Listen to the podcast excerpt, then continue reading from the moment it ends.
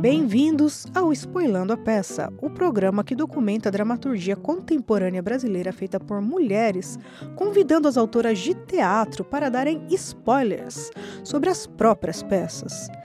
Eu sou Belisa Molfeoli e a nossa convidada de hoje é uma mulher que talvez tenha um exército de clones atuando como uma pessoa só porque é impressionante como ela está em todas. Dramaturga parceira em várias companhias de teatro, orientadora artística do Núcleo de Dramaturgia da Escola Livre de Santo André e dramaturga convidada do projeto espetáculo da Fábrica de Cultura de Brasilândia. A escritora que a gente traz aqui hoje foi convidada a se retirar da sua graduação em jornalismo e se formou em dramaturgia pela SP Escola de Teatro. Fonte inesgotável de histórias e referências celebrada pela comunidade negra, escreveu as peças Sete, Baguá, Mátria, Oriqui, Bonita, Mamute, Titio, Sereias, Baquáqua, Revoltar, Caim, Yalodês, Black Brett e Se Brett Fosse Negro, Segundo é, capítulo de narrativas em disputa sertanias, dentro do projeto de ocupação do Museu do Ipiranga, com texto Malungu, Nigoma Vem, do Oronióbio e Imperatrizes. Ao todo, 15 peças até o momento dessa gravação, que foram encenadas ou publicadas em diferentes mídias e também em coletâneas. Uma delas em 2017, onde reúne três de suas peças para lançar o primeiro livro, Dramaturgias do Fronte. Em 2018, foi responsável pela curadoria das ações formativas do Festival Ibero-Americano de Artes Cênicas Mirada, realizado em Santos. Mais recentemente, em 2019, fez curadoria do evento Dramaturgias 2, promovido pelo SESI. Foi convidada pela Embaixada do Brasil na Grécia para representar o nosso país no Dia Internacional da Língua Portuguesa, quando falou no Museu da Acrópole, em Atenas, além de ter integrado a celebrada publicação Dramaturgia Negra, com o texto Yaludez, escrito para a Companhia Capulanas de Arte Negra. Quem vem tratar da peça bonita com a gente hoje é a linda da Johnny Carlos. Bem-vinda, Johnny. Obrigada, obrigada pelo convite. Fiquei muito feliz. Eu acho seu trabalho muito importante de registro. Johnny, jura dar spoilers, muito mais que spoilers, em nome da arte? Juro. Perfeito. Então, do jeito mais resumido possível, uma frase do que, que trata o texto Bonita. O Bonita, é, ele fala, eu acho que da capacidade humana, sobretudo das mulheres, de se reinventarem em situações extremas, limite. A sua peça Bonita, ela é muito especial para mim. Primeiro porque foi a primeira peça que eu li sua, é, então, como estudante da SP, Escola de Teatro. E depois, porque descendente de nordestino por parte de pai que eu sou, né? Falar de cangaço é sem dúvida tentar desvendar e remexer um pouco da minha história. Tendo em vista aqui, pelo menos pelo que minha avó fala, tem um tio dela que era cangaceiro do bando do Lampião, né? Uhum. É, eu tenho vários sentimentos controversos quanto a isso. Uhum. Se por um lado havia todo um movimento contra o coronelismo e a favor da sobrevivência no meio, num, num meio onde as desigualdades eram imensas, por outro, todas as atrocidades impostas especialmente às mulheres. Na verdade, os meus sentimentos eles não são assim tão controversos, porque eu sempre tendo a ficar do lado do, do, do oprimido mesmo. É, bonita realmente me pega de jeito. Acho que as pessoas, inclusive os meus parentes, eles romantizam muito o, o cangaço. Uhum. É, que pelo que consta era de extrema violência, né? Uhum. Para as mulheres. Uhum. E aí eu me deparo com a bonita e penso, é disso que eu estava falando, né? Uhum. Pergunta: você decidiu antes abordar o tema cangaço e no meio da ideia resolveu que era mais interessante focar na visão feminina da coisa ou ao contrário, você já partiu disso para ampliar essa discussão que quase sempre fica só naquele viés histórico, político, uhum. pro protagonizado por homens. Uhum. Eu, quando me deparei com a figura da Maria Bonita e entendi que ela foi uma mulher né, que sai de casa, deixa a família, depois de sofrer violência doméstica, e integra um bando com 50 homens, sendo que ela é a única mulher, ali eu entendi que eu estava diante de uma grande personagem, histórica uh, e dramatúrgica também. Né? Uma mulher com muitas facetas, uma mulher com contradições. A gente não está falando de uma, uma heroína perfeita, né? A gente está falando de uma heroína com contradições sérias. Por isso boa. Por isso boa. Por isso eu tinha que escrever sobre ela, assim, eu me coloquei totalmente à disposição dela. E na peça é, eu trago um pouco também da violência. Né? Tem a morte da Lídia, que era a cangaceira mais bonita, enfim. É, é o dia a dia delas. Mas também a relação da Maria Bonita com o Lampião porque ela, ela, ela tinha uma influência muito grande sobre, sobre a liderança desse, desse bando e sobre Lampião. Né? Ela estabeleceu algumas regras quando ela entra no bando. Ela, por exemplo, diz que não haverá mais estupro como havia. Isso é uma coisa que ela determina. Embora é, as coisas continuaram acontecendo, é evidente que o bando ele, ele se dividiu em vários momentos. Enfim, não era um bando fixo né, que permaneceu o tempo inteiro. Mas eu sabia que estava diante de uma narrativa brasileira de uma mulher que precisava ser contada em primeira pessoa. Quer dizer, eu não sou a Maria Bonita, evidentemente, mas sou mulher. Então me coloquei no lugar dessa, dessa figura, ingressando nesse bando com 50 homens, fugindo de uma situação totalmente opressora, porque é, ela vinha já de uma situação de violência doméstica, ela vai para a casa do pai que não aceita que ela seja uma mulher desquitada dentro de casa. E ela foge com esses homens, né? Ela foge com o Lampião e foge com esse bando. E a partir dela, outras mulheres começam a, a ingressar no bando. Então eu acho a Maria Bonita muito à frente do seu tempo. Eu acho que ela, a Dadá, também, que é outra figura maravilhosa. Eu, na verdade, Belize, depois que escrevi o Bonita, a minha vontade era escrever só sobre o cangaço. assim, passar o resto da minha vida, porque eu acho que dá uma vida inteira para você se dedicar só ao cangaço, entendeu?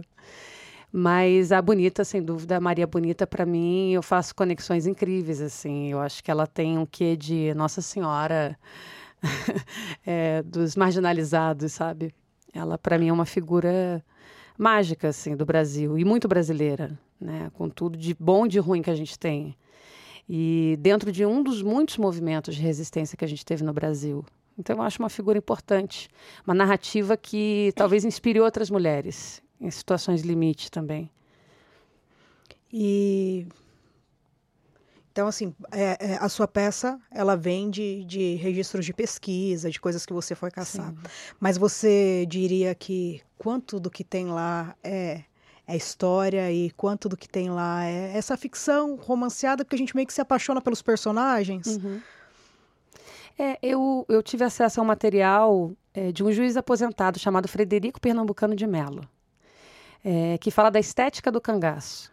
E a partir da estética, dos materiais, das coisas que eram produzidas no cangaço, eu comecei a imaginar quanto de sofisticação, de elaboração estética mesmo, havia é, nessas pessoas que estavam ali dentro daquela situação limite é, e que sempre foi apresentada para a gente como uma miséria onde nada acontecia. Né? Então, eles, eles conseguiram, como uma espécie de samurais brasileiros, instituir um país dentro de um país. É, e muito da bonita, evidentemente, eu sou mulher, né? Eu tenho essa experiência de estar nesse corpo e, viver nesse país. É, eu me coloquei, é, eu acho que na mesma atenção, talvez, né, que ela viveu, porque a gente vive ainda, as coisas não estão resolvidas. A gente ainda vive numa sociedade extremamente é, repleta de desigualdades e onde a mulher realmente está num lugar uh, ainda é, muito desigual, né? A gente ainda não conseguiu uma equidade, acho que não é nem uma questão de igualdade, é de equidade. E em muitos momentos eu, eu tentava me imaginar como sendo a Maria Bonita e como seria é, estar naquela situação. Então eu escrevi com muito amor, assim. Em alguns momentos era como se eu estivesse lá no bando com eles, enfim. E ela é, são, são poemas, né? Eu me inspirei muito na Ilíada para escrever. Então. Ah, eu ia é, são, isso. são cantos, né? São cânticos, né? São bendições, né? Uma expressão que eu aprendi com uma grande dramaturga que eu amo, que é a Cláudia Shapira. Ela sempre fala em bendições, eu adoro essa imagem das bendições, né? Então, eu acho que são bendições que falam de maldições é, o tempo inteiro nessa peça. E, claro, a minha experiência como, como uma mulher nesse país estava é, ali, está aqui. Né? Tem muita coisa aqui que é do fato de eu me colocar no lugar, porque eu sei, né? eu consigo imaginar o que foi aquilo. Não totalmente, mas é, eu consigo me colocar no lugar dela, né? Tendo que lidar com tudo aquilo. Foi a primeira peça que eu vi que parecia um poema, assim, esteticamente, quando você pega e lê. E essa característica de poema, ela não vai só na, na estrutura, assim, é o ritmo dela, né? Uhum. E você vai descrevendo cenas inteiras, né? A, a pele curtida, o calor, enfim, você vai sentindo aquele calor, de repente você está na cena, é muito, é muito visual tudo que você escreve. E Bom, os cangaceiros eles eram muito religiosos. Uhum. Então, na, na, na, cena onde você está descrevendo eles se ornamentando, já que você tocou nessa, nessa parte estética, me lembrou muito a, a montagem de, de, de relicários e, e, e, oratórios, enfim, uhum. que é aquele dos. tá metendo a cara. Então, pelo menos o jeito de você se, se munir de, de proteção, de bênção, é você sendo a bênção, você é o relicário que uhum. sai para a batalha, né? Por mais contraditório que isso seja. Uhum. Porque está sendo para uma batalha. É porque eu acho que tem a coisa da proximidade da morte. Ela faz com que você entenda é, o que você é de uma outra maneira, mais intensa. E a gente não se prepara para a morte. A gente, inclusive, essa geração nossa, ela é vítima é, e algoz também de uma, um excesso de positivismo, né? Que nos adoece, que nos deprime.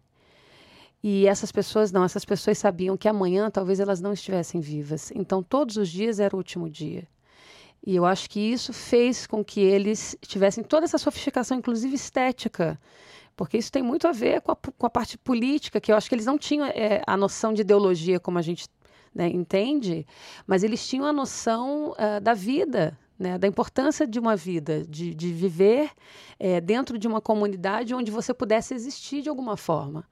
Eu acho que isso existia entre eles. Essa noção de. Eu acho que era mais micropolítica do que um, um movimento organizado para.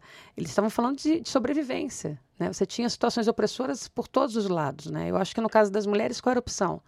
É, ser freira, virar prostituta, ser dona de casa, sofrer violência doméstica, ter 20 filhos, quer dizer, não tinha tantas opções para as mulheres, né? E então... talvez também porque no, numa situação de opressão e de extrema violência, você precisa buscar o, o máximo de, de beleza que você puder. Sim.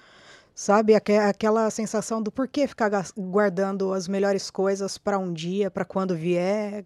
Uhum pode ser realmente o último, né? Sim. É, Lampião ele passava perfume na crina do cavalo, perfume francês na crina do cavalo. Essa imagem é maravilhosa. Maria Bonita sempre com aquele ouro todo, sempre muito ornada, quer dizer, eles estavam se preparando para a morte. Porque se eu morrer, eu tô bonita. Se eu morrer, eu tô preparada. Se morrer, eu vou. É meio egípcio isso, inclusive. Se eu morrer, eu vou pro outro lado como uma rainha. Eu não vou rasgada, mal vestida, maltrapilha. O seu texto, ele, ele é muito interessante nas pausas que ele dá. É, ele dá pausa sem precisar escrever. Pausa. Silêncio. Ele tem pausas. Porque quando você quer falar sobre o bilhete, quando a coisa é para ser seca, não tem espaçamento, não tem pausa, não sei nada, eu só, só tô te avisando que tô chegando. é. O bilhete do Lampião, fala, tá. Aí você percebe que o tom mudou completamente. É, agora, uma coisa que eu percebo nos seus textos, e não sei nem se é se é uma interpretação só minha, eu, eu leio seus textos e, e eu tenho a impressão que você está brincando o tempo todo, é, mas sem menosprezar a inteligência do, do seu leitor, uhum. e que às vezes você está tá dizendo para gente uma parte porque você quer provocar outra. Uhum. Então, nesses momentos de pausa, a, a, cabeça nunca tá parada assim. Não, ela, ela, você não tá só refletindo no que acabou de ser dito. É como se. Se estivesse criando a cena seguinte. Uhum. Então é como. Eu, eu gosto dos seus textos porque parece que a gente tá batendo bola, assim, tipo. Então você falou numa. Você pensou numa cena, eu pensei na outra. Daí você pensou outra cena, eu pensei na outra. Daí quando chega no final, dá uma puta impressão de. Opa, trabalho coletivo. Daí eu falo, não, na verdade foi ela que escreveu mesmo. Mas tem um você trouxe uma imagem muito boa, porque eu trabalho pensando muito em rap, assim. Rap no sentido, não só rap, mas penso em repente também, no sentido de que eu, eu trago uma provocação, né? trago aqui um, uma, uh, uma pergunta, e aí você me devolve com outra pergunta. E a gente fica nesse jogo de perguntas. Eu sempre imagino isso, que esse público que eu não sei o que, que é, quem é, é, vai, vai receber e vai responder. E aí, quando falo público, também, é claro, e, os colegas também que vão montar, as, as colegas que vão montar. Porque para mim é, é, muito uma briga, uma rinha de MC, assim, a dramaturgia com a direção, com a luz, as dramaturgias todas quando uhum. se encontram, tem essa coisa de eu, eu entrego, você responde, eu lanço e você responde, é uma rinha de MC para mim. Sempre. Então você trouxe uma imagem que é bem o que, o que eu penso, assim, como eu imagino que é a coisa. Como eu gostaria que fosse, né? É uma peça em verso e que já nasceu com a necessidade dessa forma, ou a necessidade se deu pelo conteúdo? A necessidade se deu pelo conteúdo. Porque como é que eu vou falar dessa oralidade, né, de uma tradição oral, é, seguindo parâmetros que não, que não têm a ver com oralidade? Por isso que eu recorri à música. Bonita é uma peça que poderia ser cantada do começo ao fim. Ela foi pensada como uma melopeia com ritmo, justamente para que isso pudesse acontecer, caso a encenação decidisse fazer. Porque eu acho que aí sim a gente está dialogando de verdade com o conteúdo. Né? A forma ela tem que obedecer o conteúdo e não o contrário. Eu acho que eh, cada conteúdo vai te pedir uma forma. Eu já escrevi dentro de muitas formas diferentes. Eu não sigo uma forma, eu obedeço os conteúdos. E eles me, me mostram o que eles precisam para existir. Mas vamos aos fatos da peça. Uhum. Cada novo início, eu não sei, é, eu vou chamar de cena tem um título que às vezes se repete, às vezes não, né? Tipo, uhum. como quem inicia um capítulo novo ou um novo poema, que por sinal eles podem ser lidos separadamente também, uhum. é, mas que juntos eles parecem umas viradas dramáticas compartimentadinhas assim. Uhum. Ou talvez um soneto, porque dá para ver as coisinhas separadas. Sim. E o fato é que o seu texto ele começa com um funeral uhum. e uma ressurreição, uhum. onde são descritos lindamente o, o Carlo do Sertão, enfim, tudo. E a gente é apresentado ao casal principal, o casal real do, do sertão, nossa Sim. realeza, o, o Lampião Sim. e a Maria Bonita, né? Uhum. E aí tem um flashback para a gente entender a história da protagonista. Uhum. Vou, vou ler um trecho aqui para o pessoal que está ouvindo a gente. Um pedido de ressurreição. Anjo sem asa nem escudo. E mais para frente ele continua. Águia de, de bico gasto e penas pesadas. Renasce no voo, na cabeça de Virgulino, no coração de Maria. Essa fênix que está renascendo apesar da seca. Para você é esperança? É, para mim é resistência. É reinvenção, que eu falei no começo, né? É reinvenção estando numa situação limite, numa situação onde muitos parariam e eles seguiram. Eles resolveram tomar uma atitude, seja lá qual for, com suas contradições, mas tomaram uma atitude. É aquele momento de virada da vida que todo mundo passa, eu acho. Chega um momento em que ou você continua e se transforma, ou você para. Tem muita gente que já morreu e está andando por aí. Agora, eu acho que as pessoas que vivem efetivamente, elas passam por esse momento, elas seguem e se reinventam. E sempre tem um grande evento. Né? Lampião tem um evento né? É, da, da, briga de família. É, Maria Bonita tem um evento da, da navalhada no braço do ex-marido. A gente sempre tem um evento que parece o fim e é o fim é, do seu menor, de você pequeno, de você sem tomar uma atitude. Então, eu não sou esperançosa, não. Eu, sou, eu tenho um lado muito cético, mas eu, eu sou uma pessoa com muita fé. E isso foi uma conquista. Sem fé, e eu acho que a fé tem a ver com isso, tem a ver com você seguir, se reinventando.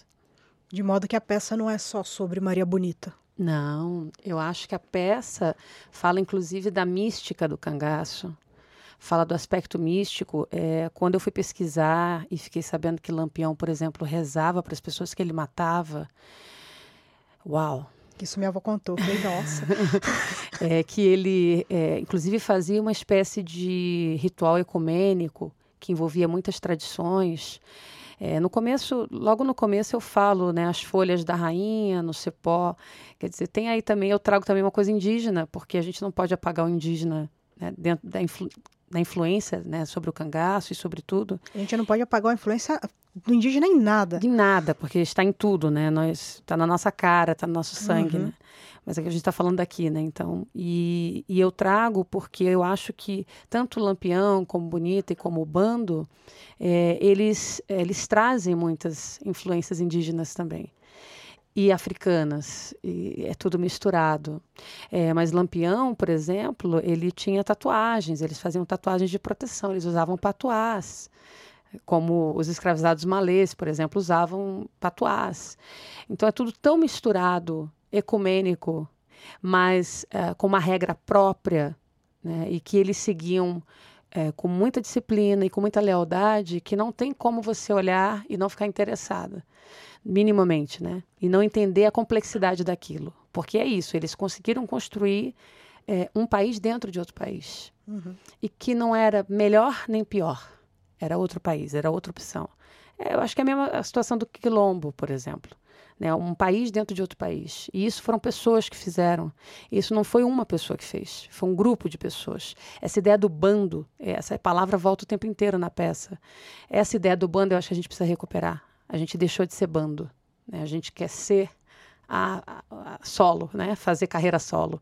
Só que não é assim que funciona. As nossas origens, elas, elas são bando. Né? A gente vem de bando. Indígena, africano, mesmo de imigrantes. São bandos, né? são migrações. A primeira diáspora do mundo é africana. Né?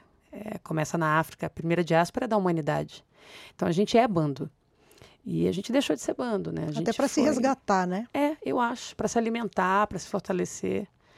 É, a gente está numa, numa era de eus, no sentido de, das biografias, né, das escrevivências da Conceição, mas aí a gente está falando de, de escrevivências e de experiências que foram é, apagadas, que não fazem parte né, dessa, dessa ideia de universal, né, de literatura universal ou de arte universal. A gente está falando de, pala de palavras, de pensamentos que não chegaram até a gente, né, que foram roubados.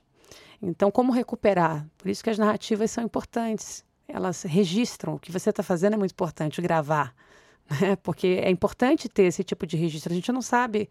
eh, na história do nosso país, acho que apagamento é o que mais aconteceu. Maria Bonita, ela foi a primeira mulher cangaceira, é, rainha, arretada.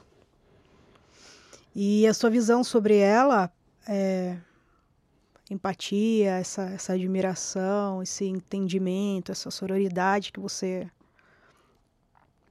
A sua opinião, de alguma forma, foi mudando enquanto você escrevia Bonita? Foi, porque tem um aspecto da Maria Bonita, da liderança dela em relação às outras mulheres, porque havia um ciúme. Né? Tem muitas histórias eh, da Maria Bonita, inclusive mandando trazer a orelha de outras mulheres. E umas pessoas falam que é verdade, outras não, enfim.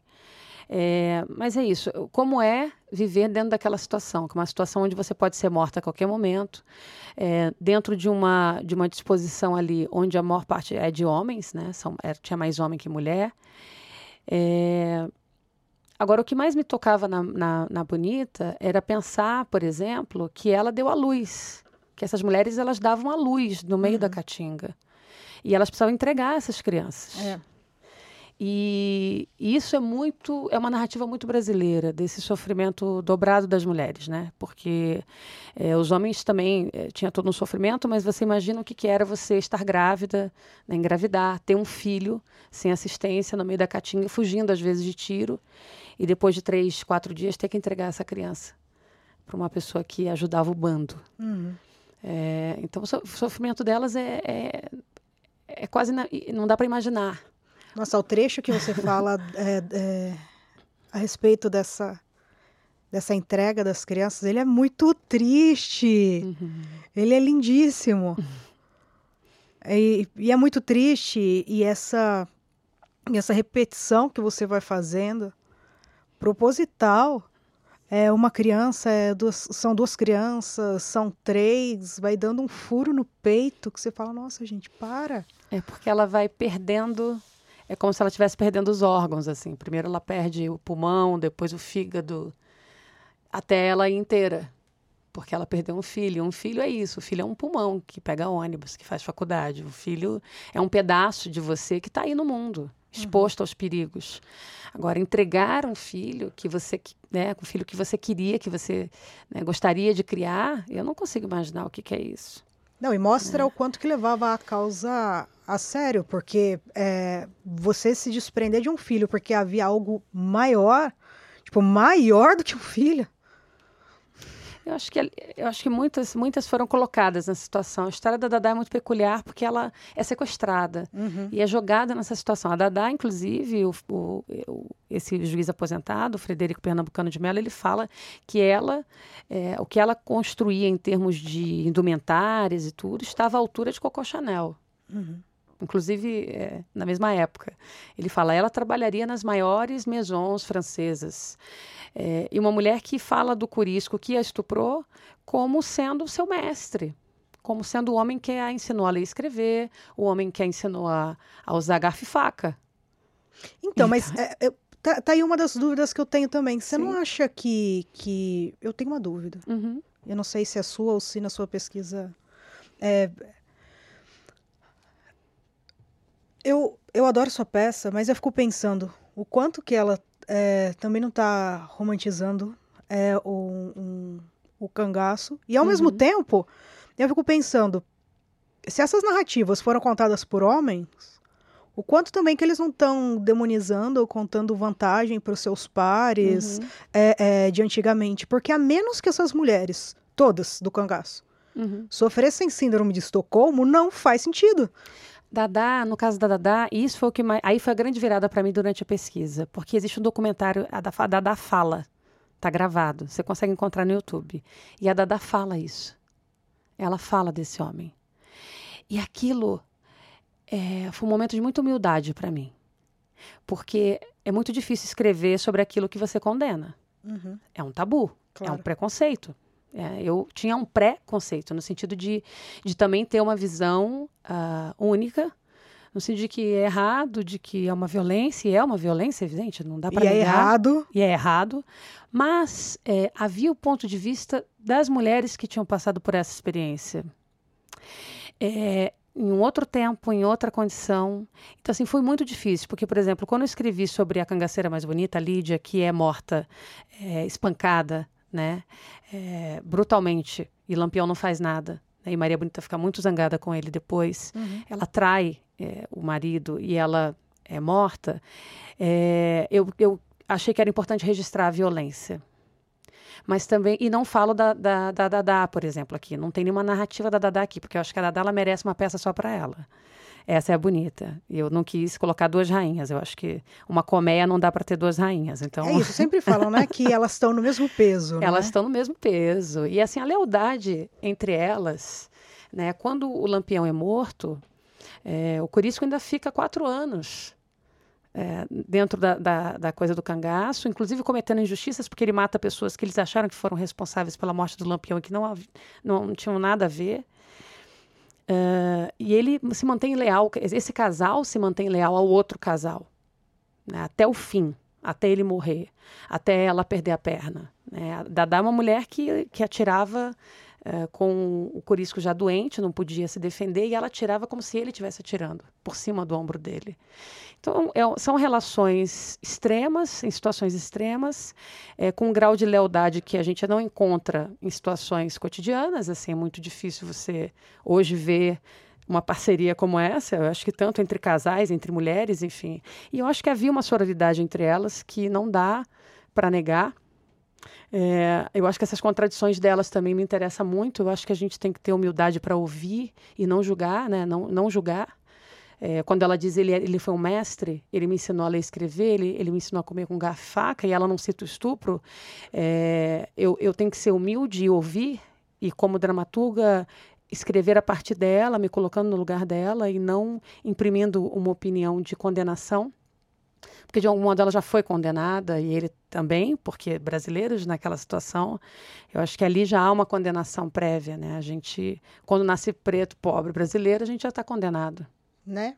Então, eu acho que, enfim, indígena preto, né? Então, eu acho que é, eu tive que lidar com, com muitos tabus para mim. Eu tra tratei de temas muito tabus. Tratei de aborto, tratei de, é, de abandono, né, de uma mãe que abandona o filho, que precisa abandonar o filho.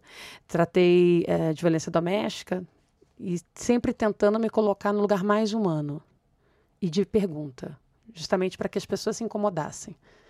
Né? E não para que as pessoas se sentissem aliviadas, tipo, ai, está resolvido, que bom, ele vai ser morto agora, ele é estuprou, mas ele vai cair um meteoro na cabeça dele. Não é assim que acontece, a gente sabe. Então, tem muita coisa aí, né? Eu acho que violência gera violência mesmo, e é isso. Eu adoro suas metáforas, dá vontade de fazer lambi-lambi do monte delas e sair colando por aí, acho a coisa mais linda. E o seu texto é muito cheio de referências, né? Uhum. Aí quando você fala de chorou sal grosso, né? Chorar sal grosso, por exemplo, é, é uma delicadeza. É, é, aquele momento eu levantei, eu fui parar, né? Eu, eu, parei um pouquinho, eu fui beber uma água. Eu lembro que a gente estava na, na, aula do Toller, a primeira vez que, que, que, eu vi isso. E é claro que eu fui lembrar do, do Fernando Pessoa, né? Uhum. Ó, Mar Salgado, quando seus sal são lágrimas de Portugal. E tem também uma outra referência, né, sua, um, uma outra situação sua, que na verdade essa metáfora é a minha favorita do texto inteiro. Hum. Que talvez eu tenha uma interpretação totalmente diferente da sua. Que é Deus é uma nuvem dentro da gente. Uhum. É, quando você escrevia Bonita, todas as metáforas, elas foram fluindo ou são artifícios de revisão, daqueles que quando a gente pega o texto, na a segunda demão da coisa, o terceiro, o quarto, sei lá, a gente para e diz, calma, agora eu já sei que eu quero falar, posso fazer isso aqui mais bonito dessa vez. Elas foram fluindo. Eu, eu tive muita febre quando escrevi Bonita, uma coisa que eu nunca falei. Tive uma febre em janeiro. E assim, febre em janeiro, no calor de 40 graus, é, é uma experiência bem peculiar, assim. Bem. E para escrita. Eu, e não era doença. Eu acho que eu tive uma espécie de gatilho é, emocional, porque eu passei um mês pesquisando para escrever Bonito. Eu pesquiso muito. É, tinha esse livro do Federico Pernambucano de Mello, tinha o Bruno Souza, que escreve uh, sobre, sobre cangaço, tem um blog.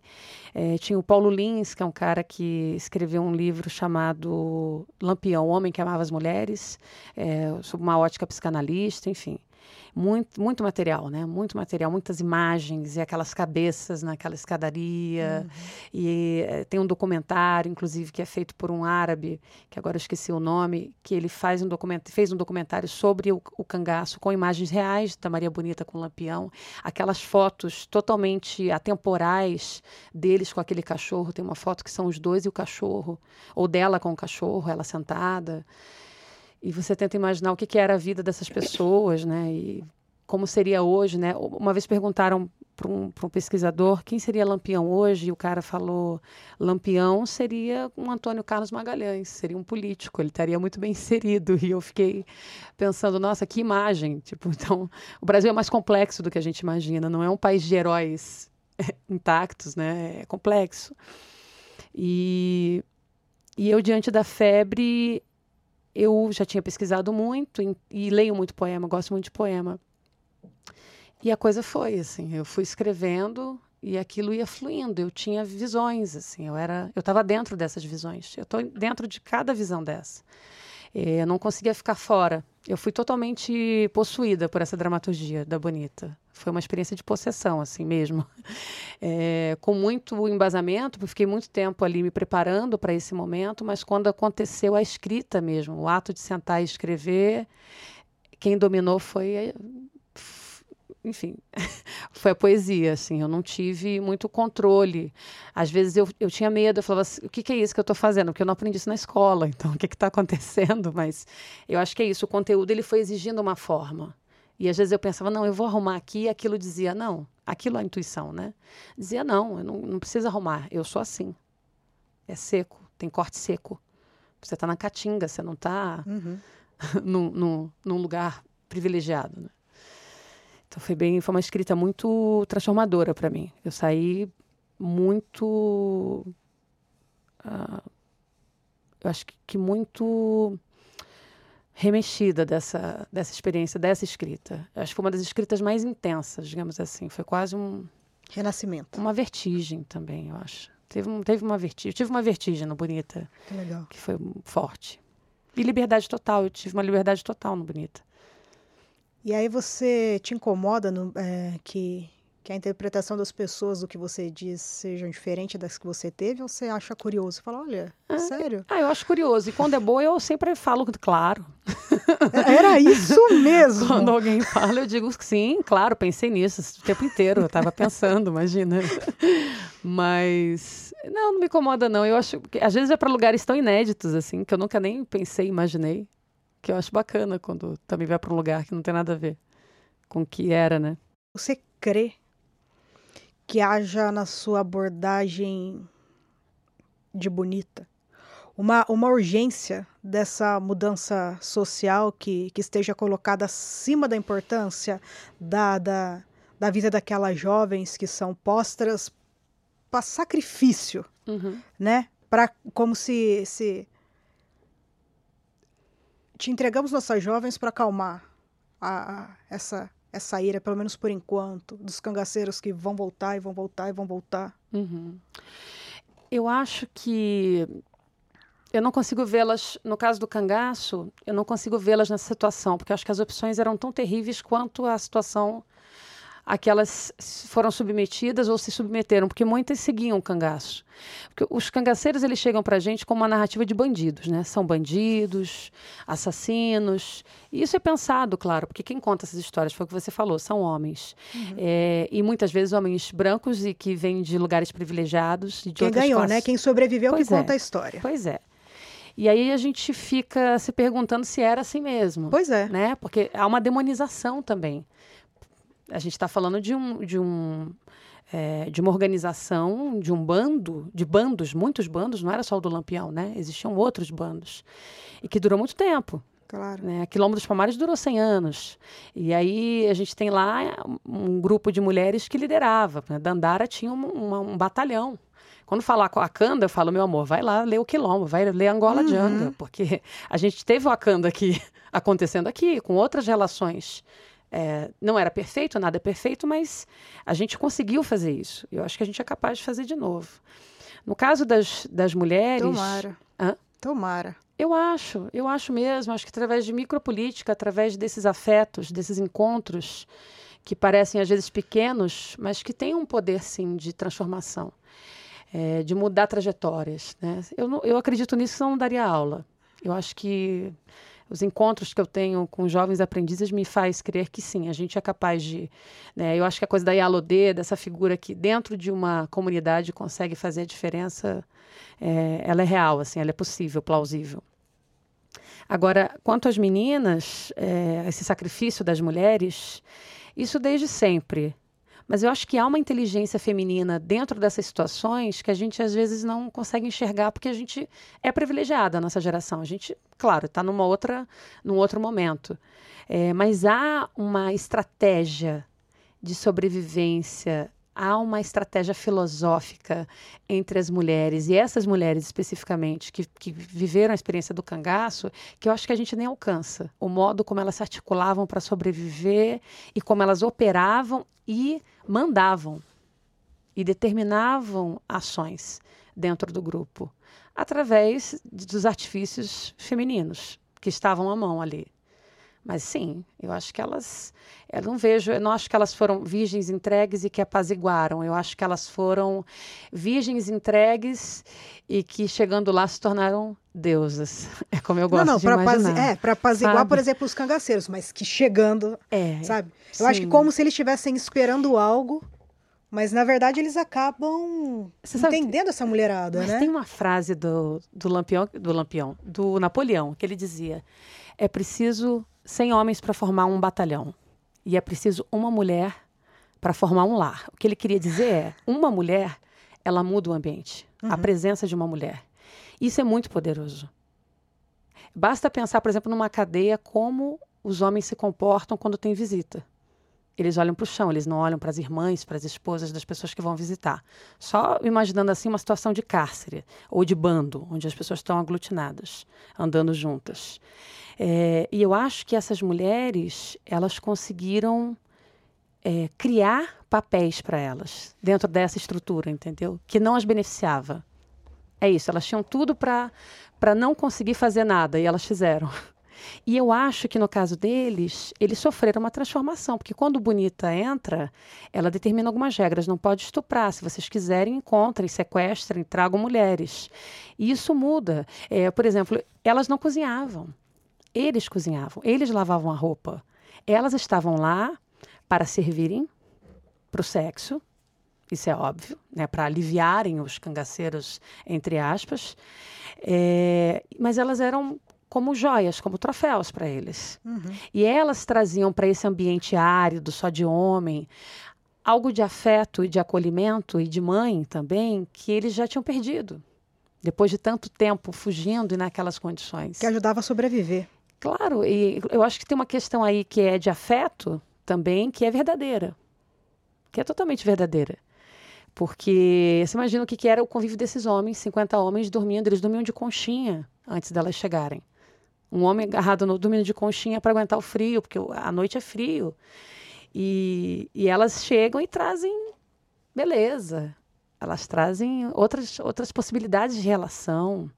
É, Bonita se torna mãe desses homens. Ela era companheira do capitão, mas ela era a mãe dos outros. Eu imagino que ninguém falasse palavrão perto dela, que ninguém fazia o que eles faziam antes perto dela, entendeu? Então, essa presença é muito poderosa dessa mulher que muda o entorno e começa a ditar regras. Porque a partir dela, nada foi o mesmo. Tudo mudou a partir da entrada dela, inclusive o lampião. Ele era totalmente influenciado por ela. Ah, ele ouvia muito a Maria Bonita, ele temia a Maria Bonita. Ela batia nele, né?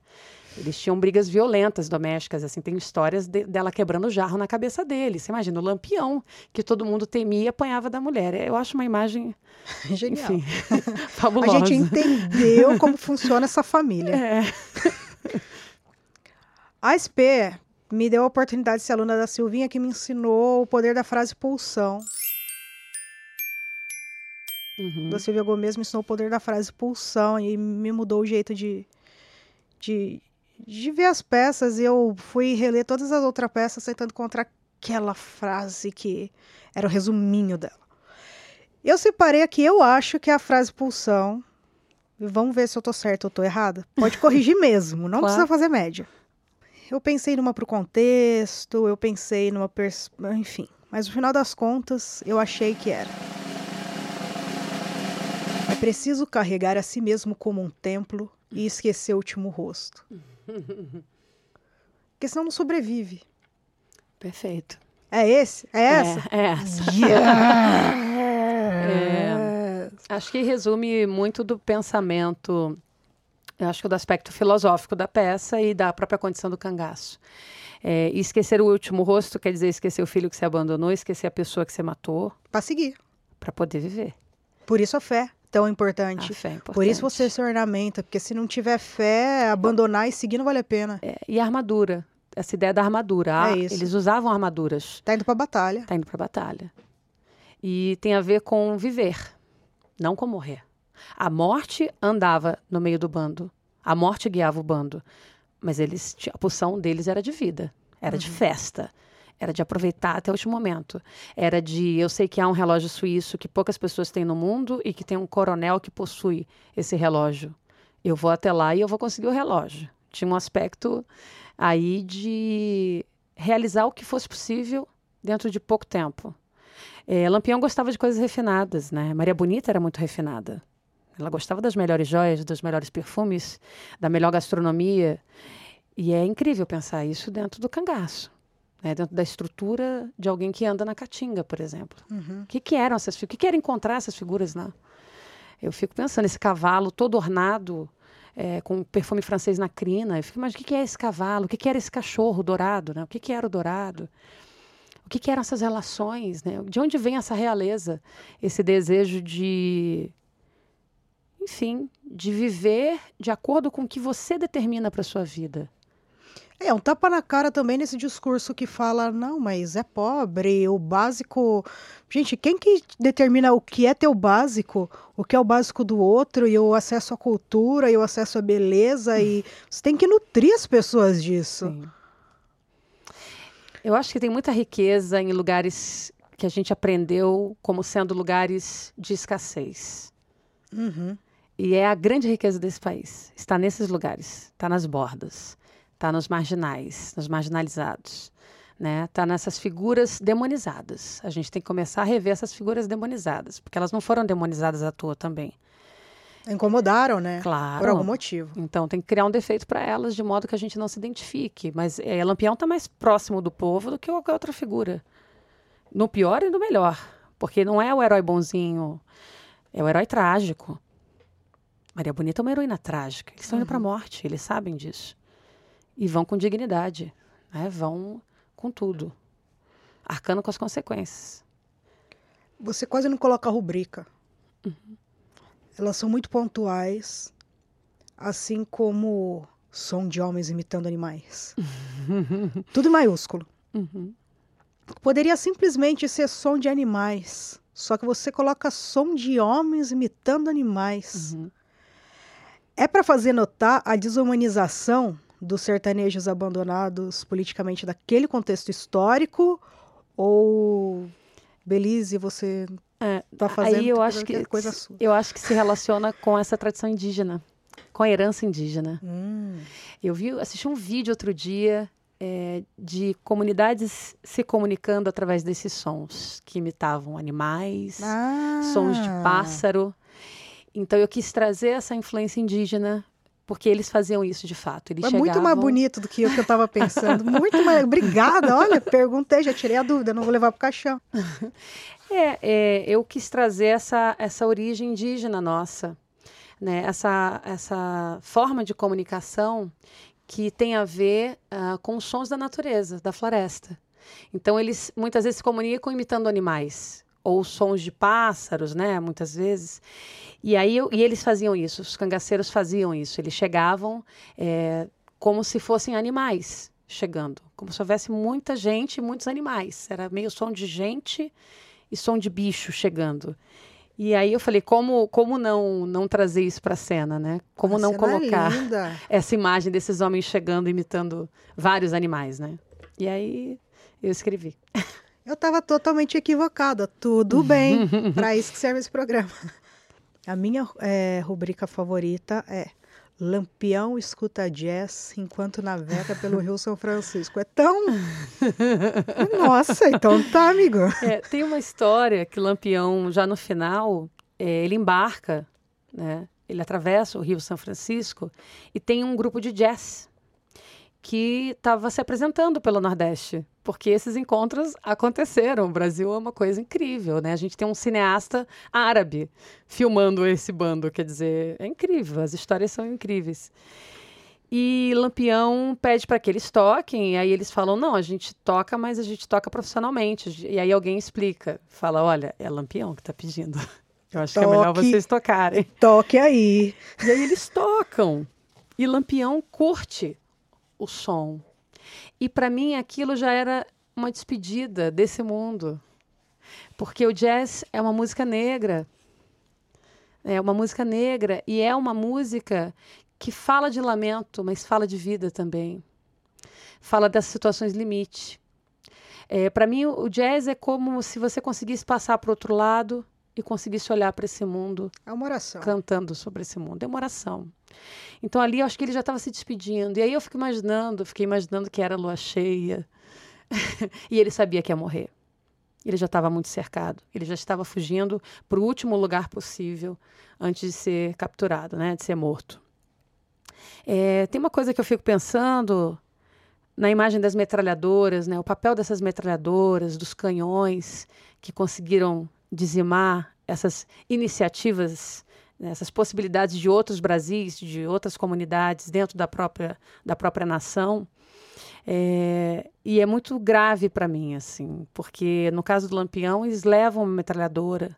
Né? No, no, caso de Canudos, eles lançam bomba também. Então, é, é muito trágico. É, é trágico num lugar grego mesmo, é trágico no sentido de que essas figuras elas trazem, inauguram lugares.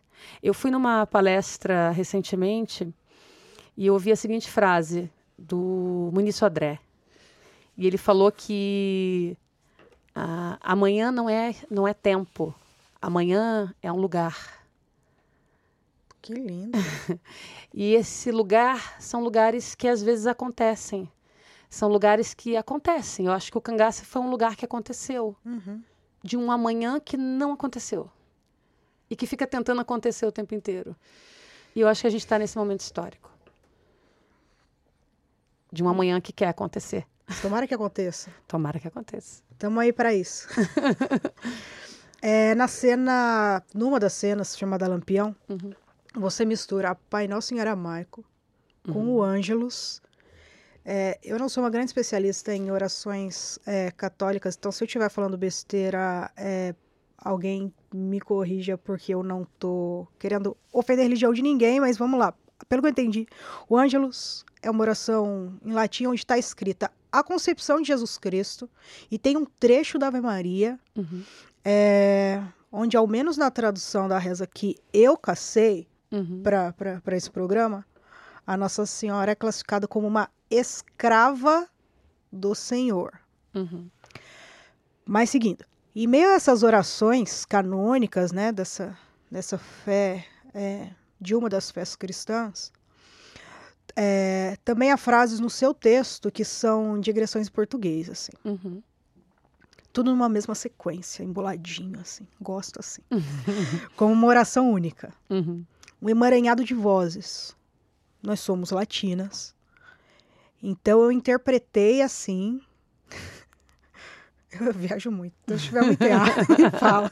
Mas vamos lá. O pai, que como estava a voz em aramaico como sendo essa tradição, Uhum. a mãe em latim, é, já que as referências todas são sobre Virgem Maria, como um acolhimento e resignação, né? Uhum. E o que é falado em, em português, representando os filhos como decorrente dessa união, né? Humanos Uhum. comuns que somos, falando português, com os medos. Então, Uhum. característicos dessa sina que de quem está suscetível a morrer de fome e de sede num sertão. Uhum. Ou seja, eu vi no seu texto uma alegoria da Sagrada Família. Uhum. É muita doideira da minha parte interpretar assim. E se sim, será, ou qual era a sua intenção com esse trecho polifônico? Uhum. É, e porque justo na cena Lampião, se a peça é sobre Maria Bonita. Ele, ele rezava para os mortos ao meio-dia, as pessoas que ele matava. Hum. Todos os dias ao meio-dia ele se retirava e fazia uma oração para as pessoas que ele tinha matado. Ele matou muitas pessoas. E eu ah, fiquei, ficava imaginando esse, esse homem, porque era ele que fazia isso, Maria Bonita não fazia isso, até porque ela não matava pessoas, né? ela estava ali, mas eh, as mulheres não atiravam, inclusive, só a Dadá que atirava. As mulheres tinham uma função muito definida e elas eram protegidas por eles, né? Eles, eles se dariam em sacrifício para que elas não, não fossem capturadas, nem mortas, nem nada. Elas não, eles não abandonavam as mulheres. Inclusive, eles iam para a luta e deixavam, ge- geralmente, elas, com alguns deles protegendo, longe. Não levavam as mulheres para a luta. É, e eu fiquei imaginando que tipo de oração ele faria, né? Eu tive que imaginar, porque a gente não sabe exatamente qual oração que ele usava para esse momento, né? De rezar para essas almas que ele tinha tirado. Ele dizia que não matava ninguém, que matava era Deus. Acho que era uma forma também de racionalizar as ações dele. Mas, Mas- é ótimo, né? É. isso? Não, isso eu tô Eu não mato ninguém, quem não. mata é Deus. Eu só aperto o gatilho, Deus é que decide É, né? se vai morrer ou não. É, mas eu acho que quando eu trago a Sagrada Família é, e pensando nos mortos, acho que tem a ver também com uma, não uma crítica, mas é com uma reflexão sobre o papel do monoteísmo. Sim, aí está bem cifrado e acho que você capturou uma coisa que estava bem cifrada, talvez não relacionada à mulher, mas relacionado ao papel do monoteísmo eh, no mundo que a gente vive. Porque é, é uma visão, geralmente, as religiões monoteístas, uma visão que não leva em consideração o outro, né? a alteridade, e que impõe sua- o seu modo de ver. Né? Eu estou falando de deturpações, claro, não dá para generalizar. É, então, achei que era uma oração que cabia para o momento de alguém que mata e que, no fundo, não sente culpa, porque ele vai ser salvo. Então, ele vai afinal lá... foi Deus que matou, não é? Segundo ele.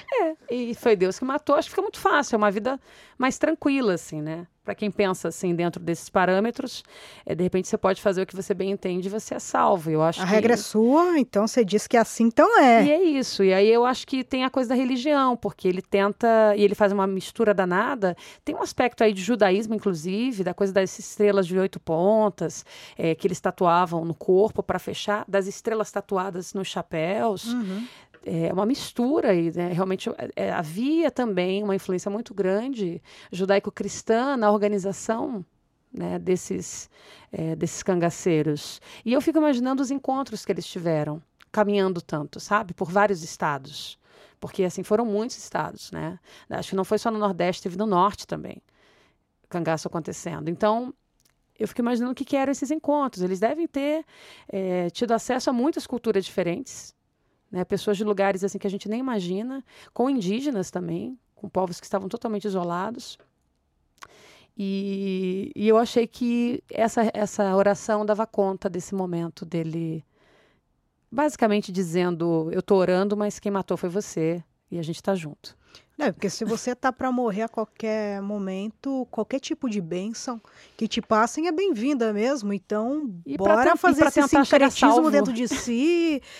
E é, e Tem uma ética aí que ele, ele acha que é, bem torta, é mas, bem torta, mas é. É, a regra A dele. ética do assassino, é a regra É. do assassino. menina quando sangra já pode entrar no grupo. Tomar bala, costurar, esperar o dia, esperar chegar. Ver a noite reluzir nas estrelas do chapéu de couro, ser a lua que espelha, iluminar sendo noite, escurecer sendo dia. Fica parecendo muito que elas estão esperando ser levadas pelo príncipe encantado.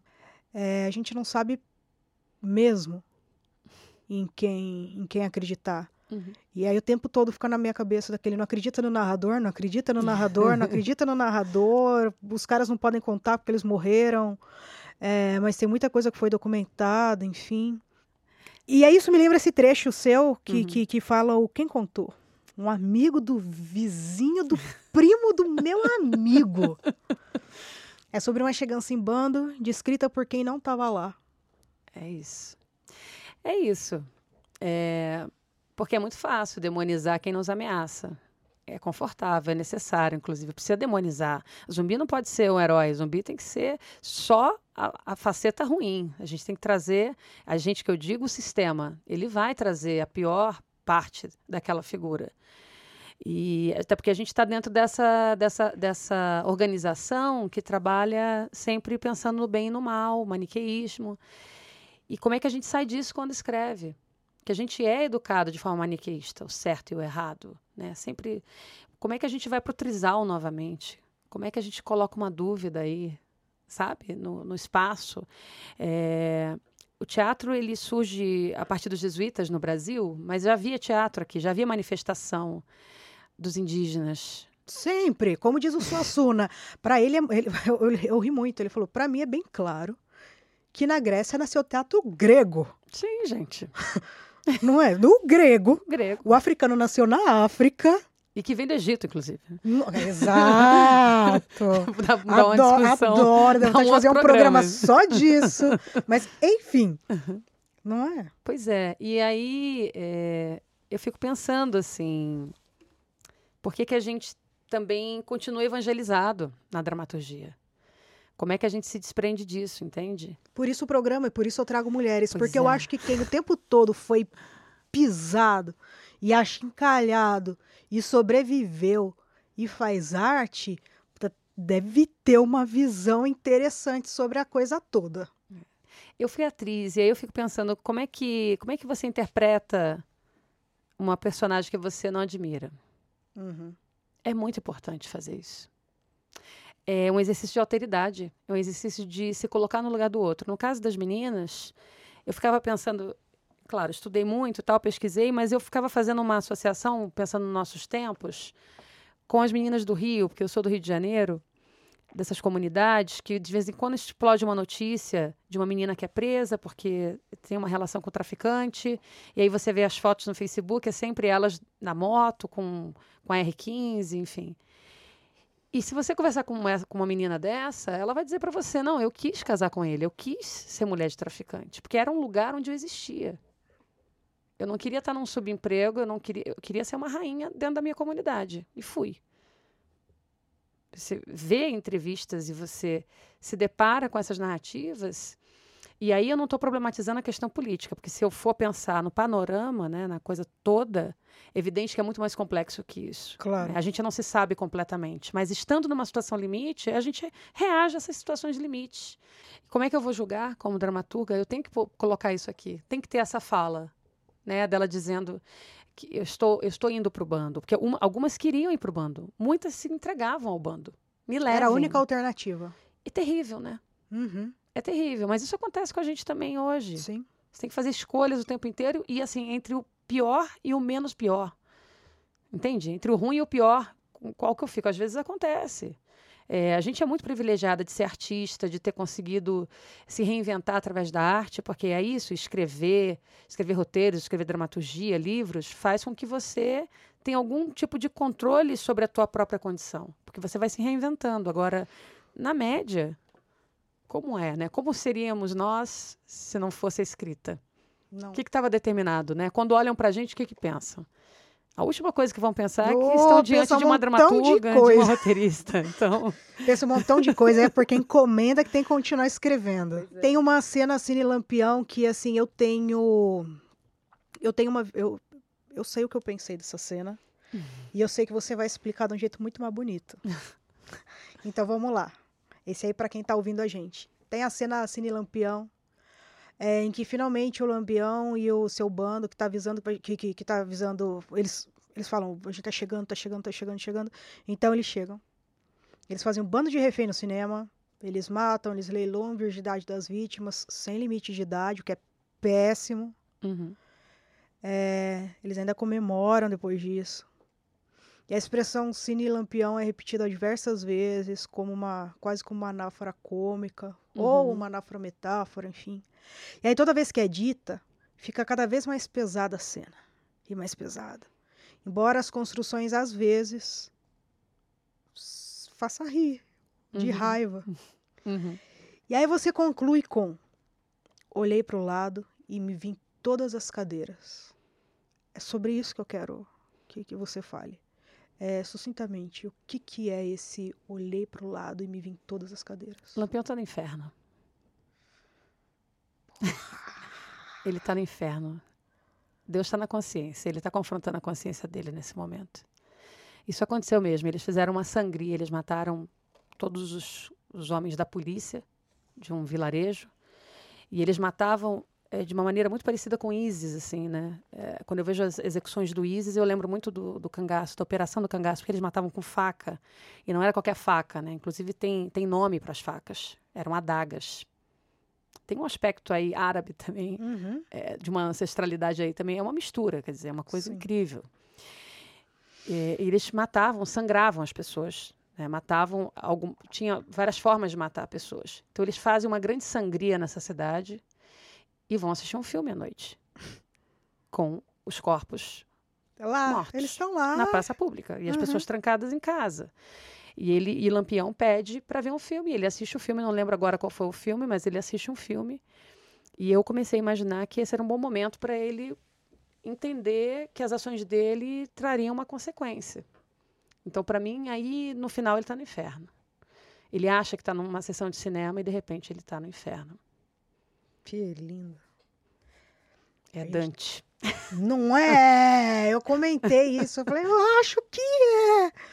Vamos lá. Você faz uma lista de cangaceira que são praticamente adjetivadas. Uhum. Ou melhor, que eles têm como pronome de tratamento, ou como sobrenome delas, os nomes dos seus homens do cangaço. Uhum.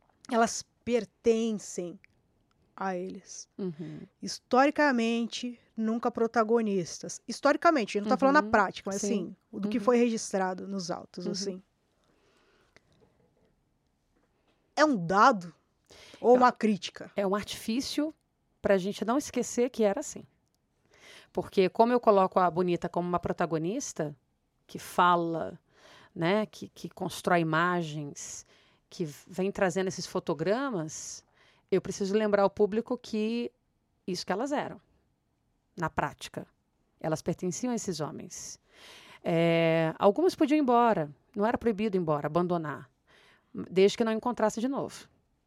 Não era permitido trair, você era morta. Haviam leis dentro do cangaço e leis masculinas, que não eram muito diferentes do mundo que a gente vive. Então era um mundo dentro do mundo, mas que não quebrava algumas regras básicas do mundo patriarcal. E isso eu vejo ainda. Eu ainda vejo, às vezes, discursos que são incríveis, propõem coisas aqui, mas não querem mexer no privilégio masculino. E eu achei importante deixar isso bem enfatizado, de que era, não era a Dione, era a Dione de alguém. ah, maravilhoso.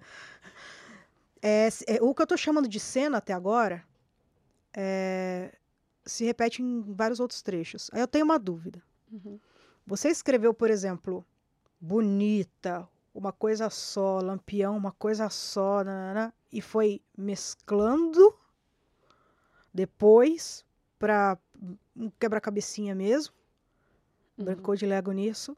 Ou não. É, quando é, chegava a hora, já que é todo inverso, é, a hora que chegava a vez de narrar sobre aquilo, então fazia sentido retomar o nome daquela cena, porque afinal era uma consequência e, e uma coisa é sequência da outra e da outra. Você vê que não tem nenhum momento assim que eles estão juntos na peça. Uhum. Isso é proposital. Isso é para mostrar que esses mundos, embora se esbarrem, eles não são iguais. Não tem equidade nesses mundos, são blocos separados. É, e eu escrevi Bonita de uma vez e Lampião de uma vez, como sonetos. E depois mesclou. Que dialogam e depois mesclei, assim. mas de mundos que não, que na verdade não dialogam, são monólogos dialógicos. Eles não, não é possível o feminino e o masculino ainda há uma disparidade muito grande, porque o masculino é mais privilegiado. Sempre. Então, no fundo, a gente não se encontra, a gente ainda fica num lugar de subalternidade nas relações, porque é, é reflexo da sociedade que a gente vive. Um dia eu encontrei um menino negro no meio do mato. Uhum. Não era uma criança. Pois é. E aí, para mim, é, ao ler esse trecho, veio um monte de coisa na minha cabeça. Veio Vida Seca. Uhum. Vida Seca, Manuelzão e Miguelinho. Uhum. Veio tanta coisa, assim.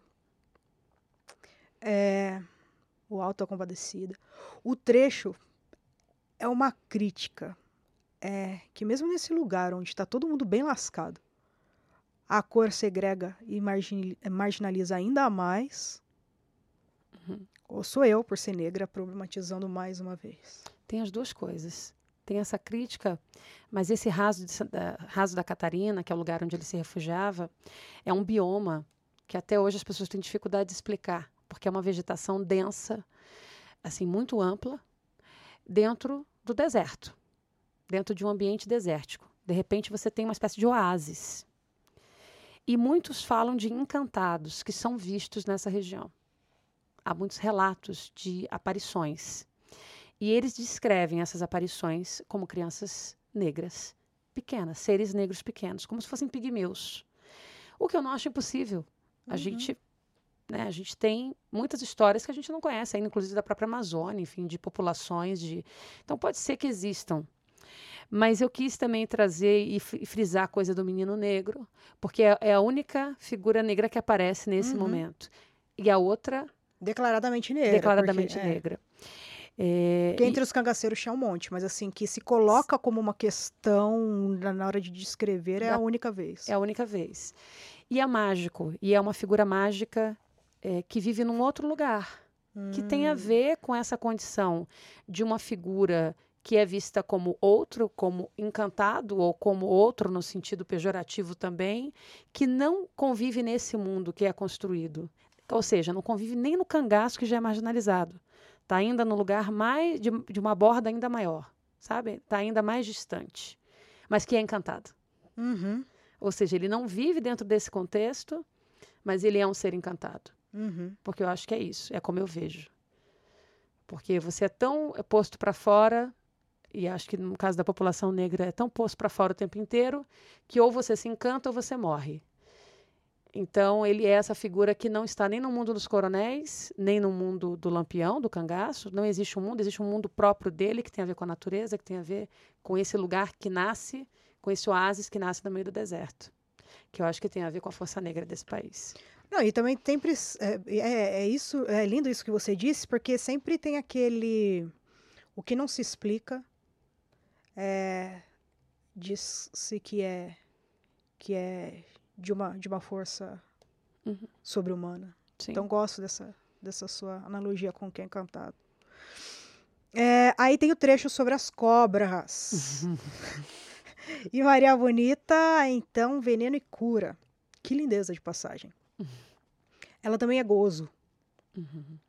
Difícil naquela obra, naquela, naquela época, uma mulher que é forte o suficiente para bancar o próprio prazer, como nessa sua cena, né? Vou pegar e falar, olha, mulherão da porra. Foi legal, gosto dela, quer ser amiga. É, eu- a coisa da cobra me persegue, assim, porque eu acho que a cobra é muito ligada à imagem da mulher.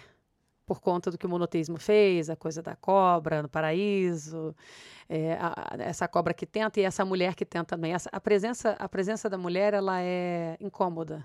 Uhum. Então, quando eu uno a cobra ao prazer, é como se eu estivesse dizendo assim, né? Estávamos lá no Éden e tentamos e achamos maravilhoso. Não tem nenhum problema nisso. Se não fosse por isso, não tinha humanidade. Não é? Nos agradeço. Não é? Acho que é meio Lilith, é o momento Lilith da, da, da bonita, que eu comecei a imaginar essa mulher né, nesse Éden torto, esse Éden difícil, esse, esse Éden árido, é, voltando a esse estado de Lilith. Eu gosto muito da talvez- figura de Lilith. Eu adoro. eu Minha a primeira Lilith- tentativa de escrever peça, a protagonista era a Lilith. Lilith é maravilhosa. Lilith é um convite à liberdade para todas nós. Ela é. Tem uma foto histórica que você até citou no começo, é, que é famosa demais, onde estão 11 cabeças decapitadas Uhum. em poucos degraus. Uns três, eu acho assim. Não lembro. É, o Lampião, a Maria Bonita e o bando. Você descreve a cena. E nesse momento, eu vi com os olhos da Maria Bonita a cabeça do Lampião Uhum. e a própria decapitação da Maria Bonita. E é genial porque a sua personagem ela parece se impressionar mais com a cabeça do Lampião cortada do que com o fato de que a dela tá cor- ocorrendo. Uhum. O fato dele ter morrido antes dela, pra ela parece tão mais cruel, porque é como se pra ela tivesse caindo um ídolo. Uhum. Sim. Um ídolo no sentido Sim. religioso da coisa. assim. Uhum. Um Deus. Eu não sabia que Deus podia morrer. Eu acho que é esse momento. Todas vivemos esse momento. Fomos criadas para adorar esses deuses. Fomos criadas para servir esses deuses. Só que não são deuses, são homens. E às vezes também a gente exige que sejam deuses. Nós não precisamos desses deuses. Uhum. Precisamos aprender a conviver como seres humanos que somos. E eu acho, eh, porque isso aconteceu, eles fizeram propositalmente que ela assistisse à execução e fizeram com que ele entendesse que ela estava assistindo, porque foi humilhante para ele. Ele morreu, talvez imaginando o que seria feito dela depois. Então há uma crueldade nessa ação, né, de matarem ele primeiro, depois matarem a Maria Bonita, decapitarem, enfim, degolarem, porque tem uma questão aí de código entre, entre a masculinidade, acho que não entre os homens, mas a masculinidade mesmo, de dizer, veja só, agora tudo que era seu é nosso, inclusive o seu bem maior, que é a sua, Sua companheira. Uhum. Ela é nossa agora. E você vai morrer, vai para o outro lado, sem saber o que a gente Que vai que fazer com ela. E no caso dela, ela é a grande testemunha trágica né, do- da conclusão dessa história. Nós temos Dadá como a grande narradora dessa história, porque passa 20 anos lutando para recuperar as cabeças que foram colocadas no Instituto de Medicina Legal de Salvador. As cabeças ficaram em exposição para estudos dos estudantes de medicina por muito tempo, durante 20 anos. E ela foi a Antígona. Ela foi a mulher que lutou para que esses corpos fossem enterrados. Uau! Nossa, que analogia linda, Johnny. ela é Antígona. Eu acho que a bonita é Medeia, para mim. Pô, coisa linda, Johnny! Dadá é Antígona. Tatuar na testa. Dadá é Antígona. Cangaço, por que você acha que um movimento que data do final do século XIX, começo do século XX, ainda faz sentido ser abordado no século XXI? Bom, Bacurau tá aí, né? Tem um filme agora, todo mundo falando, e eu acho que toca nisso. Porque fala é, de uma ancestralidade nossa que a gente nega. Porque a gente acha que é pacifista, a gente não é. A gente vem é, de uma nação, de nações que já guerreavam. Né? As nações indígenas já guerreavam. O que elas não eram eram empresas coloniais como as empresas que vieram para cá, né? como as nações que vieram, porque a, a, a colonização foi um projeto político global. É... E eu acho que hoje a gente precisa começar a voltar a andar em bando. E eu acho que isso já está acontecendo. As redes já estão se estabelecendo de alguma forma é, entre as mulheres, né, entre negros. Você vê que há uma, uma união de forças aí, de subalternizados, acho que não de subalternos, não gosto dessa palavra, mas de pessoas é em condição né, de subalternidade, que estão se unindo. Quer dizer, os iguais se encontram, os marginalizados se encontram, os minorizados, as minorizadas se encontram. E, e essas redes, eu não acho que vai ser uma coisa grande, eu não acredito em revolução. Eu acho que a revolução deixa muita coisa de fora eu acredito, já falei antes, em micropolítica. Eu acho que essas redes de apoio, é, essas redes que começam também a trabalhar muito em cima do imaginário. Eu nunca falei tanto em mesa, eu acho que isso tem a ver justamente com a curiosidade das pessoas sobre como podemos fazer para criar novas narrativas, inclusive para desdemonizar as figuras que são nossas. Uhum. Porque a gente é acostumado a lidar com um herói grego, mas a gente não trata dos heróis brasileiros, nem das heroínas brasileiras, nem dos anti-heróis e anti-heroínas brasileiras brasileiras. Está na hora da gente resgatar tudo que não era conveniente a, a, a, quem tentou apagar nossa história, não é? Pois é, porque eu fico pensando, se eu tivesse lido Bonita aos 15 anos, eu ia me, me, me, ver em vários momentos Sim. da minha vida lá no Rio, no subúrbio, e talvez eu tivesse sido convocada para outras coisas mais cedo.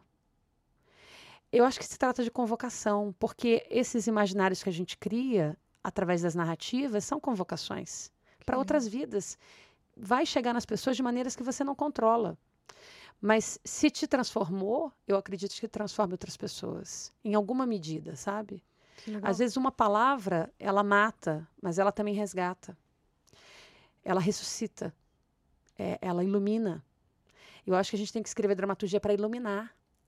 Inclusive para a gente enxergar as sombras. É abraçar as sombras. O que eu fiz no Bonita foi abraçar muitas sombras. Uhum. Porque não foi fácil escrever. Tem momentos que eu falo de um leilão de virgens, né? De uma menina que é leiloada. E isso acontece até hoje. Ninguém está passando a mão na cabeça deles falando, olha que legal. Não. O legal é que você está colocando tudo que acontecia lá e cru, né? Cru. Isso, e isso acontecia. Os coronéis faziam isso, isso ainda acontece. Quer dizer, você tem meninas que são você tem tráfico de mulheres ainda. Uhum. E de uma maneira muito normalizada. Muitas regiões ainda, as famílias oferecem suas filhas como pagamento. Enfim. A realidade ela é, ela é muito pior do que o texto. Sempre. Mas o texto vai provocando para que a gente reflita sobre essa, essa realidade. Né? É, a parte das questões políticas, o cangaço teve e tem importâncias culturais e artísticas imensas. A sua arte é sempre política? Viver é um ato político. Vindo de onde eu vim, duas avós analfabetas, uma avó indígena analfabeta, é, uma mulher que não falava, e eu sempre tenho falado muito das minhas avós, porque uma morreu em cima do fogão trabalhando como empregada doméstica, e a outra, indígena, falava muito pouco. Eu vi minha avó falar pouquíssimas frases no tempo que a gente conviveu. E hoje eu entendo que tem, que tem a ver com essa, e imagino que tem a ver com essa coisa da língua que foi, que era impedida, que era proibida. É uma mulher que não tinha voz. A outra avó era uma avó Eu acho que dentro de uma atitude mais negra, no sentido de ser muito falante, muito alegre, muito para cima, sempre dançando, cantando, mas com uma vida muito dura. E a outra indígena num lugar assim de deslocamento total, alguém que não pertencia a esse mundo, a essa sociedade, e que vivia num mundo próprio, assim, sempre muito quieta. Então elas estão sempre muito presentes em tudo que eu escrevo. Outro dia perguntaram para quem que você escreve. Eu falei, atualmente escrevo para as duas. Eu tenho foto das duas e olho para as duas e penso, né? Tem uma, um poema da Mãe Angelou, tem um momento que ela fala, eu sou o sonho das minhas ancestrais. E eu ainda estou com a interrogação, eu sou o sonho das minhas ancestrais. Porque eu preciso honrar o que elas não puderam ser. Sim. Então, assim, ser neta de uma de duas avós analfabetas e ser dramaturga, para mim tem um impacto muito grande no sentido da responsabilidade. Sem dúvida. É, do privilégio também que me foi dado, porque elas não tiveram. Não tem sido fácil, não é fácil, a trajetória é cheia de percalços, a gente não vem de lugares privilegiados, mas a gente vem de um lugar de uma força tão grande que a gente não consegue nem mensurar e que se manifesta nas piores situações. Essa ancestralidade vem te protege e te dá forças para seguir. Então, assim, eu acho que é sempre político, viver é político. Eu acho que o discurso tem que estar com a ação. Sempre que eu vejo uma ação que, enfim, que nega o discurso, eu já não ligo muito para o discurso. Atualmente eu tenho olhado muitas ações. A ação diz mais, porque falar é fácil, fazer é difícil. Né? E rezo para essas duas mulheres, essas duas ancestrais, Alice e Valdemarina. Alice, a minha avó indígena, e a Valdemarina, a minha avó parte de mãe porque eu acho que ela, elas representam uma camada da população que não chega, inclusive no teatro. Não está retratada no teatro. Elas devem estar muito orgulhosas. Tomara. Espero que sim. Você acha que é possível haver um final feliz e revolucionário nos dias de hoje, partindo de uma história de fibra e de dor, como é a de Maria Bonita? Não. E eu não quero que seja assim. Eu não quero mais que a gente precise sofrer tanto. Eu não quero mais que as mulheres tenham que ser heroínas. Eu estou cansada dessa apologia à força feminina. Ai, que bom. Porque eu tive um encontro com a Grada Quilombo, assistindo a Grada, e ela falou uma coisa que ficou para mim muito forte, né, escritora. Ela disse que se você é super forte, você pode ser super explorada. Uhum. E a gente precisa sair desse lugar. A gente precisa sair do lugar da vítima, no sentido de permitir que as coisas continuem acontecendo e, e, e sendo cúmplices das coisas que nos, né, que nos solapam, que nos oprimem, porque às vezes a gente acaba sendo cúmplice.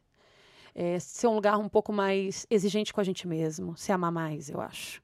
Tem um texto da Grace Passou que eu gosto muito, que é Mata Teu Pai, que tem esse momento que ela fala, sai desse lugar, mulher. E eu acho isso maravilhoso, é uma convocação maravilhosa. É, eu acho que a gente tem que parar de fazer apologia ao heroísmo das mulheres. Porque é pesado. É pesado e mata. E é injusto. Mata. É carga mental. É injusto, mata. E é uma narrativa que serve ao sistema. Né, das mães solos, as mulheres que dão conta de tudo, né? Você brincou no começo que eu tenho vários clones, quer dizer, a que preço? Né, o preço só eu sei, os preços que eu paguei, estou pagando e vou pagar. Sem dúvida. A, o grau da solidão, né? A gente poderia ficar horas aqui falando da solidão. As pessoas falam a solidão da mulher negra, principalmente. Há uma solidão, claro que há. Sim. É, há um lugar onde você não é aquela figura que vai ser acolhida. Você não é a figura que geralmente é acolhida, você é a figura que acolhe. Como é que eu saio desse lugar? Às vezes você tem que gritar, às vezes você tem que calar, às vezes você tem que dizer não, não quero mais, não vou trabalhar, não vou ser perfeita, não. Não, eu tenho trabalhado muito com intensidade, mas eu estou no momento de uma crise boa, que eu acho que as crises são oportunidades mesmo, são coisas boas, onde eu começo a eleger algumas prioridades e pela primeira vez pensando em mim. Boa. Porque a gente é muito educada para servir. A mulher negra, a mulher indígena, a gente é educada para as descendentes, né? A gente acaba trazendo isso da, da serviçal. E eu não quero mais ser serviçal de ninguém nem de homem, nem de mulher, nem de ninguém. Por isso que eu fui escrever e parei de atuar, porque eu queria ser dona das narrativas. Eu não queria mais ficar esperando alguém me chamar para fazer uma personagem russa. Entendeu? É a minha lógica também. eu falei, é o momento em que eu preciso construir esse espaço. É um espaço. Amanhã é, é espaço, é lugar. Aquele dia que você pega, olha e fala, não estão escrevendo para pessoas como eu, alguém vai ter que fazer isso, você, eu. Pois é. A gente tem que fazer, porque ninguém vai fazer pela gente. É. É nós por nós. Eu tô adorando, tenho ouvido isso agora, nós por nós, é nós por nós. Uhum. Não existe essa ideia de um Messias, um Salvador. Já está equivocado. Achar que alguém. Né? Não precisa de salvação por delegação. Não, a gente precisa é, realmente, acho que se unir, claro, unir forças. Isso aqui é um momento de união de forças, Uhum. né, de sonhos, de trajetórias, de ancestralidades. É, mas eu acho que a gente tem que parar de fazer apologia a essa força, porque é uma força que, no fundo, é, a gente está falando de sacrifício, aí você, eu trago a imagem que você trouxe antes, das meninas entregues como uma espécie de sacrifício para agradar né, os homens do cangaço. É, eu acho que a gente tem que parar de se entregar em sacrifício. Uhum. Eu não quero mais ser a vaca da hecatombe, entendeu? Tô cansada disso. Maravilhosa. Então, eu acho que a gente tem que parar de, de endeusar e tem que começar a problematizar esse feminino também que foi construído, essas narrativas. de, Ai, minha mãe criou cinco filhos. Pena que pena que ela criou cinco filhos sozinha. Eu acho horrível. Vai lá pedir desculpa aí, dá um abraço nessa Exa- mulher. Exatamente. Beijo o pé dela, Porra. porque são, é, é, acaba virando uma máquina de moer mulheres, né? Uhum. A gente vive num país que moe mulheres. Moe na pancada, moe na solidão, é, moe na, na invisibilização, moe no apagamento. Então, assim, no silenciamento dessas mulheres. Vidas que não acontecem, são vidas que. E mulheres com muita potência. São mulheres, assim, que dominariam o mundo Que ficaram no quase. que ficaram no quarto. Quando eu vejo mulheres que criaram 18 filhos e são, elas têm sempre muita saúde e vivem muito. E aí a gente conversa, você fala, gente, essa mulher, ela dominaria o planeta, assim, ela resolveria a questão mundial, assim, em poucos meses, porque é muita força.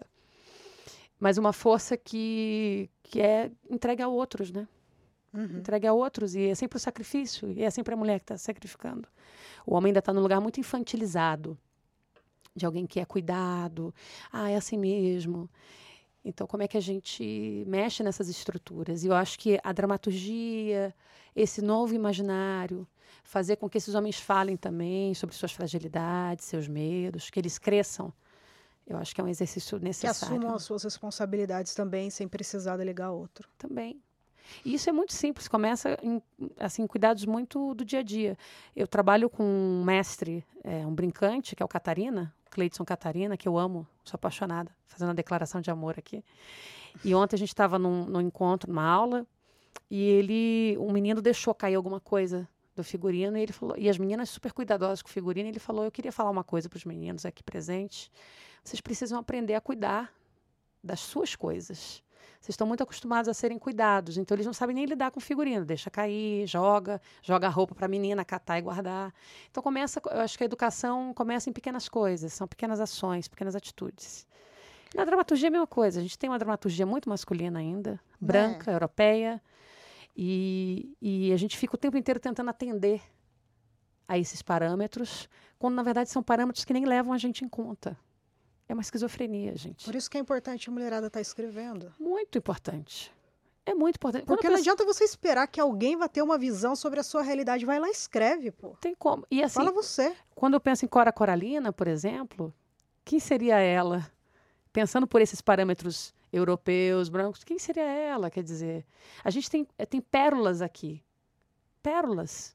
Né? Narrativas, pérolas. Quando eu penso em cordel, por exemplo, na estrutura do cordel, nas narrativas do cordel, quando eu penso na oralidade indígena, na oralidade africana, o que, que, o que, que é a- a- o legado, por exemplo, de uma Yalorixá? Pensando em termos poéticos, inclusive, de conhecimento, de alquimia, de tudo. De filosofia. Uma alheia de Tamaracá, cara. O que que é essa que mulher, é? É São- uma entidade, né? São geografias, elas são ilhas. São ilhas. E a gente tem que correr para essas ilhas. A gente tem que sair desse lugar que a gente está e buscar, eu acho que forças nessa ancestralidade, nessas ilhas. Há pessoas que são ilhas. E às vezes a gente precisa se refugiar nessas ilhas para não naufragar. Porque o oceano que está aí, ele é um oceano né, colonizador, Né? que não leva em consideração o outro. E a última questão, e Uhum. aí é para quem tá ouvindo a gente, Uhum. é um conselho. Na, na, na última questão, eu sempre peço um conselho. Então, para quem nos ouve e quer enveredar pela escrita dramatúrgica, qual a coisa mais bonita que um escritor deve fazer pela própria obra? Ser honesto e honesta. Para o bem e para o mal. Errando ou acertando. Ser honesta. Inclusive diante das fragilidades. Não querer atender aos parâmetros de fora. É, manter uma certa integridade. Porque a tentação é grande. A tentação é grande de ser aceita, de fazer parte de um grupo, do clube. É legal. O clube é legal. A que preço? Mas a que preço? É, eu acho que é preciso pensar em escrita como legado e não como algo que você constrói pensando de maneira imediatista. É, não é algo que é construído para que você seja recompensado. É algo que é construído para que você seja transformado. Senão a coisa não acontece. Você não vai tocar ninguém. Pode até acontecer, né? Tem uns casos, mas tem que ter sangue. Sem sangue, sem honestidade, inclusive para dizer, não sei, inclusive para dizer, talvez eu não seja perfeita, não seja a melhor escritora, mas honestidade. Tem uma história da Sylvia Plath e Sexton que eu gosto de contar, duas poetisas americanas. John Holmes, que era um professor das duas, em dado momento, que é da poesia confessional, ele fala: Sylvia Plath era perfeita. Ela era uma aluna perfeita, mas Anne Sexton era mais honesta. E essa imagem é muito bonita, porque ele não está desmerecendo ninguém. O que ele está dizendo é que a Anne escrevia de um lugar de muito sangue, de sofrimento, onde doía, né, dessa dor é, é, que vertia essa escrita. E a escrita dela me atravessa completamente, as poesias dela me atravessam muito. É, então, acho que é, é, é ser honesto consigo mesma. Não atender aos clamores do meio. Isso tudo passa, celery. Tudo isso passa. Agora, o que você registra aqui com honestidade fica. Você tinha separado é, um trecho para ler. Ah, sim. E eu fui falando, eu te bombardeei e não deixei você ler. É um, Agora, é um trecho. Vou ler, deixa eu ver aqui. Eu, eu já vou começar a, a, a, agradecer e me despedir de você, porque eu acho justo que a gente encerre com essa sua leitura. Então, obrigada, Dione, por ter vindo. Foi uma honra. Obrigada a você. Parabéns pela iniciativa. Tenho certeza que ainda ouviremos falar muito deste programa e de você, do que você vai construir. É, eu acho que grandes feitos começam assim. Eu me considero participando de um grande feito aqui agora, histórico. Nossa, que honra. então, conte comigo para o que for necessário. Oh, aí eu para apoiar, para apoiar e louvar, porque a gente tem que louvar o que é bom. Obrigada, né? querida. Parar de apoiar o que é que não presta. Obrigada. Me senti honrada. Oh. Bonita. É dia. Pai nosso que estás no céu. Homem cozinha, lava, costura e cuida. Santificado seja o teu nome. O mato corta a pele, desenha cada passo no braço. Venha a nós o teu reino. Direita, esquerda, em frente, atravessando balas, sendo atravessada por elas. Seja feita a tua vontade. Mulher beija, trata ferimento, canta, dança e costura assim na terra como no céu. É dia. Nós rezamos pelos mortos. Os joelhos doem e as mãos estão dormentes. Lampião. Lampião invade uma cidade e ocupa um cinema. Mãos ao alto, lado a lado. Ajoelhem-se, rezem. Sete sangrias num dia de sol. Celas abertas, macacos para dentro, o resto sai. É dia de pagamento. Dinheiro e ouro no bolso, punhal limpo no peito, a cidade parece vazia. Hoje tem filme, não vai ter fila. Cine Lampião. Preto e branco, mocinho bandido, Cine Lampião. Leilão de virgindade sem limite de idade. Chão batido de terra vermelha, Cine Lampião. Seda francesa e punhal, chachado, cachaça e bala, Cine Lampião. Risada, arrepio e vela, índio e branco na tela, Cine Lampião. Urubus na calçada, cães em revoada, Cine Lampião. Nem todo baile é festa, tem catinga no salão, cine lampião, melodia de solteiro é com mulher da vida, pagamento em dinheiro, ouro e perfume. Cine lampião, fila indiana, o último apaga o rastro. Cine lampião, a sandália tem sola retangular, sem bico nem calcanhar.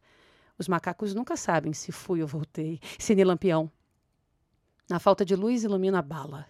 Depois da sangria tem reza e festa, Cine Lampião. Fim da sessão. Olhei para o lado e me vi. Em todas as cadeiras. Sussurros. Silêncio no recinto. Silêncio no mato seco. Cobra sem cabeça. Rio sem água. Silêncio. Bonita. Barco ancorado em banco de areia. Três vezes a dor do parto. A roupa, a barriga, a pistola e os lenços. A roupa, a morte, a pistola e os lenços. A roupa, o bebê, a pistola e os lenços.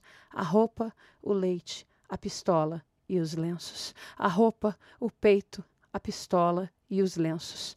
A roupa, a coraça, a pistola e os lenços.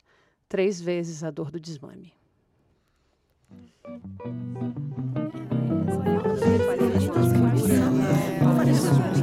Lembrando que o Spoilando a Peça é apoiado pela SP Escola de Teatro, onde o programa é gravado. Obrigada, SP, sua linda.